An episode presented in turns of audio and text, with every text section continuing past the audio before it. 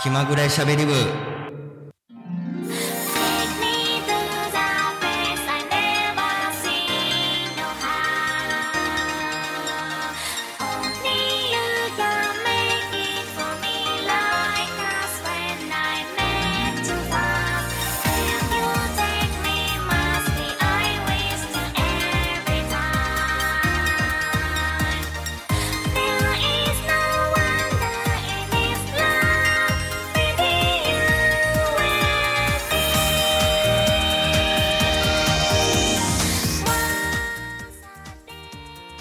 んにちは。気まぐれしゃべり部キャミーです。今日もだいたい15分ぐらい喋っていこうかなと思います。えっ、と車が、えー、と自分が持ってる車なんですけれども今車検に出してましてえっ、としかも代わりの車がないので今車なしの生活なんですね。であのこの前神戸の方までわざわざあの車を持って帰ってで帰りあのバスで帰ってきたんですけれどもまああの愛知ってあの車文化車社会なんでまあどうなるかなっていう感じなんですけれども今のところあのチャリンコとえーと地下鉄とリニモとバスでなんとかなってます。だからやっぱり買い物とかがな辛いなっていうのはありますね。あのー大きいあのイオンモールとかちょっと行きにくいかなあのリニモに乗っていかなあかんなとかあのあとはキンブルには行きにくいなというような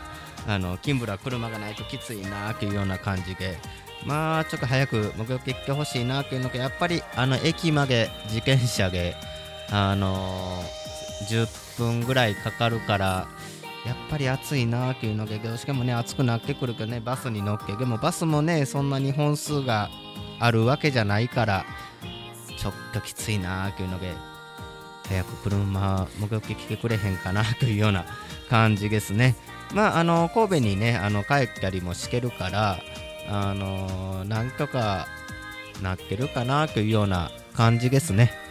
で、えー、と今日なんですけれども前回に引き続き、えー韓国旅行のお話、まあ、趣味について韓国旅行その2をお届けしたいなと思います。今日で終わんのかな？それともまた伸びんのかな？まあそんな感じなんですけれども最後までお楽しみにこの番組は愛知県から全世界へ YouTube、ポッドキャストを通じてお送りします。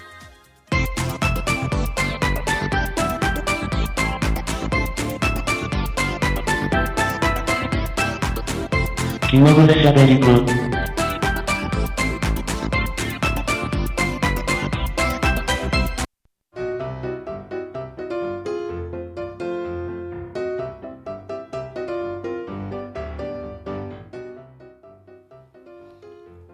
改めましてこんにちはキャミーです、えー前回に引き続き、えー今日も趣味の話というわけで韓国旅行の続きのお話でもしていこうかなと思いますがえーといつもはねあのーバーリアル、まあ、ビール飲みながらやってるんですけれどもまあ、えー今日は暑くなってきたので、えーさっぱり梅酒の、えー、総代わりを飲みながらあの話していこうかなと思います。じゃあ開けようかな。乾杯。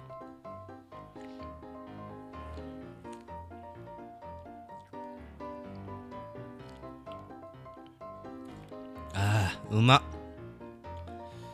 やっぱ夏は梅酒の総代わりすごい。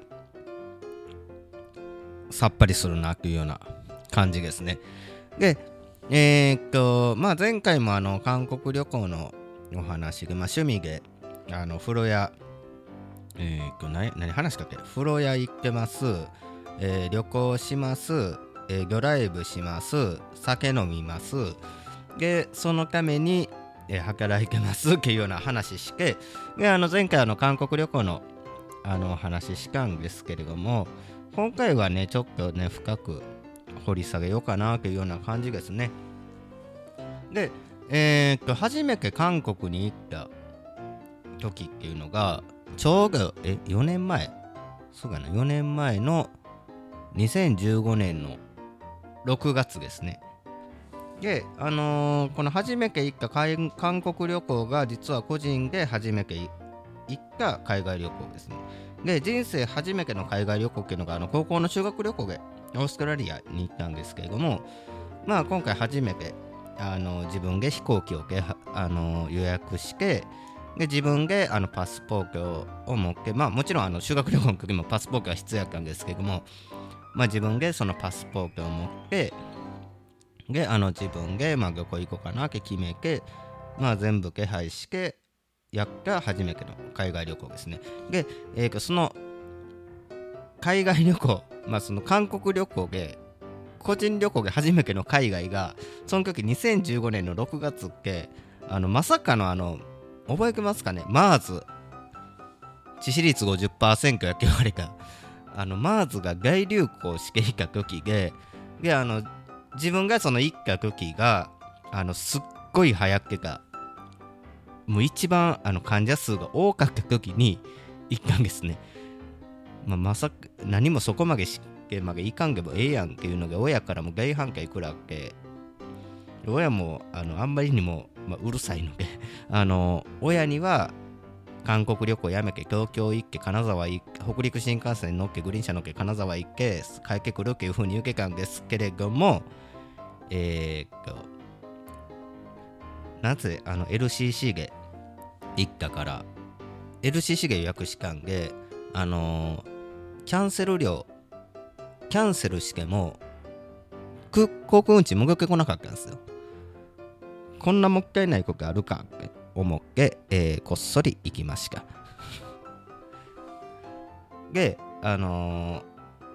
関西空港でまああのーピンク色のあのピーチの飛行機やったんで第2ターミナルっていうところからあの乗ったんですけれども。でまああの保安検査やってでえーっと12年ぶりの出国審査やって。でねよりによってその時ね若干風邪かあのアレルギーの喘息かで若干咳が出てでその状態で行ったんですよ。大問題やろこんな。であのーその時にその出国審査の人にちょっと席出てるんですけどもこれから韓国行くんですけど大丈夫ですかね？き聞いたら出国することができるか。だが入国できるかどうかは知らんよって。言われて。まあそうやな。って思ってであのーピーチの飛行機乗って行ってでやっぱりその発熱とかあのまあ、お腹こう下してるとかまあその人はあの客室乗務員までお声がけくださいっていうアナウンスを流れてて、まあ、とりあえずあの入国審査のあの紙書いてで韓国着きましたとあのまあ飛行機でバーッと降りていったらあのねやっぱり海外やからその右側通行に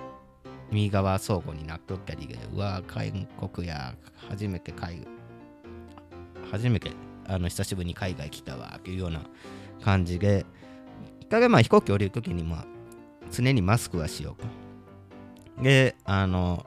日帰りやったんですけどもあの保険もあのちょっと高めの保険まあ高いから駅わけじゃないんですけど あの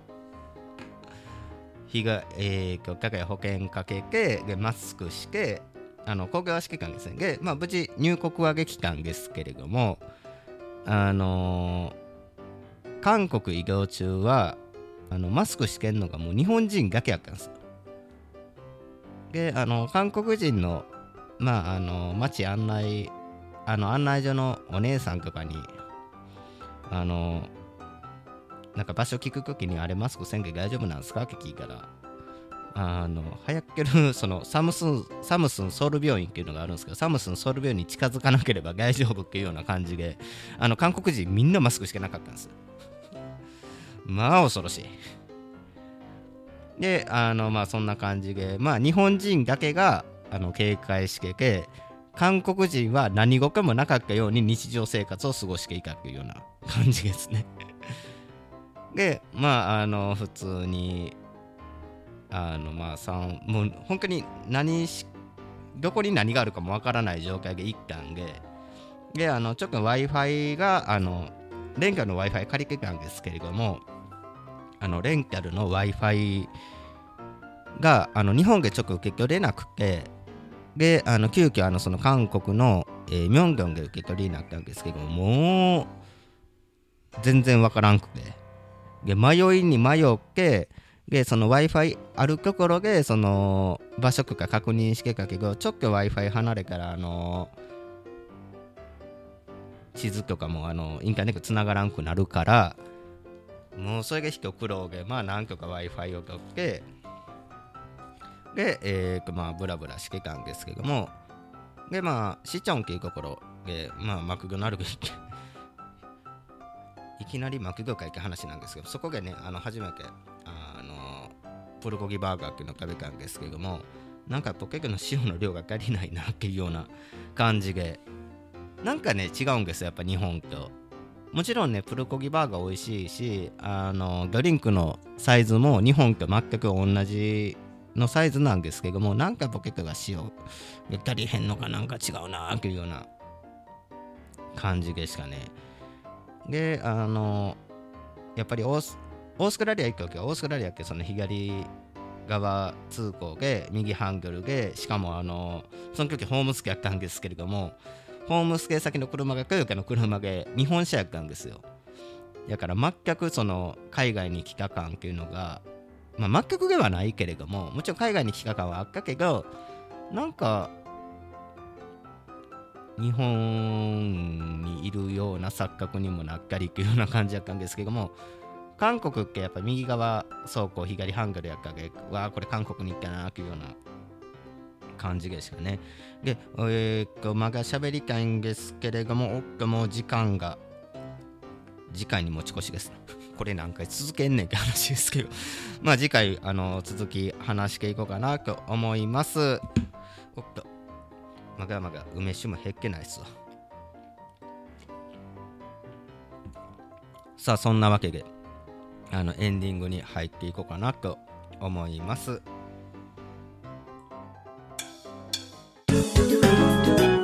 気まぐれしゃべり部。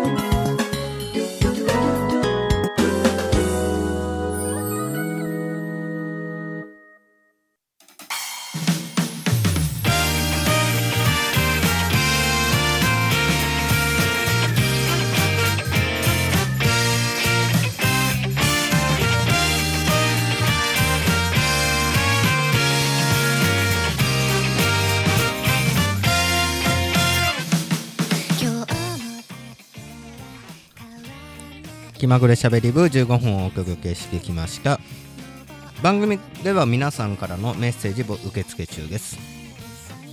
アドレスはしゃべり部 .cami.gmail.com しゃべり部 .cami.gmail.com です。しゃべり部のスペルは SHABERIBU です。皆さんからのメッセージをお待ちしております。もう全然時間足りんかったなというような感じなんですけども、えーと次回はあのー韓国のグルメ、あのーまあ、焼肉とか、まあ、あのいろんなもんあります。あのそれについて取り上げようかなと思います。で、えーとこの番組「気まぐれしゃべり部」なんで、えーとまた気まぐれに番組配信していきます。なんでこのラジオがええなと思ったらグッドボタンそしてチャンネル登録えーとポッドキャストの方は、えーチャンネル購入かな。えーと特にお金はかからないんですけども、えーしていただけると、えーめっちゃ嬉しいです。で次回の気まぐれしゃべり部はまた気まぐれに配信されると思いますが、とりあえず今回はこの辺でお相手はキャミーでした。バイバイ。この番組は愛知県から全世界へ YouTube、ポッドキャストを通じてお送りしました。